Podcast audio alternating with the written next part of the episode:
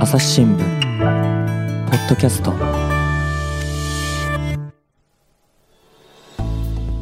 朝日新聞の神田大輔です。えー、SDGs シンプルに話そう、えー、こういうですね番組企画を新たに立ち上げることになりました。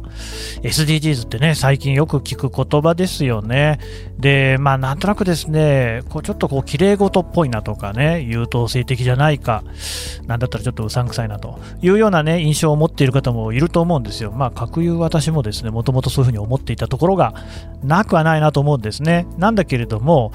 まあ、今、本当にね SDGs ってすごく浸透してきてるんですよね。どの企業もそんなことを唱えているし、学校のね教科書なんかにもですね随分こうこの言葉出てきている。どの教科にも出てきている。さらには入試の問題にもだいぶ出てきていると。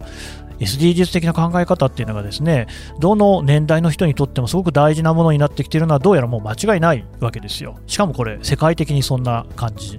まあ、だとすればですね一体その SDGs っていうのがどんなものなのかっていうのをちょっとこうじっくり考えてみるのもいいんじゃないかなというふうに思いまして今回こういう企画になりました。あのまあ、SDGs そのものはですねいろいろ本当に複雑17の目標があります。でそれぞれが実はですね対立矛盾するなんていう局面もあるんだけれども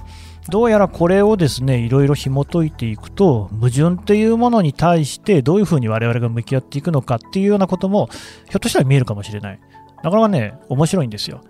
この番組企画ではですねゲストの方をお招きして SDGs についていろいろ話していこうと思います。複雑な世界がちょっと生きやすくなるかもしれません。配信にご期待ください。SDGs シンプルに話そう。よろしくお願いします。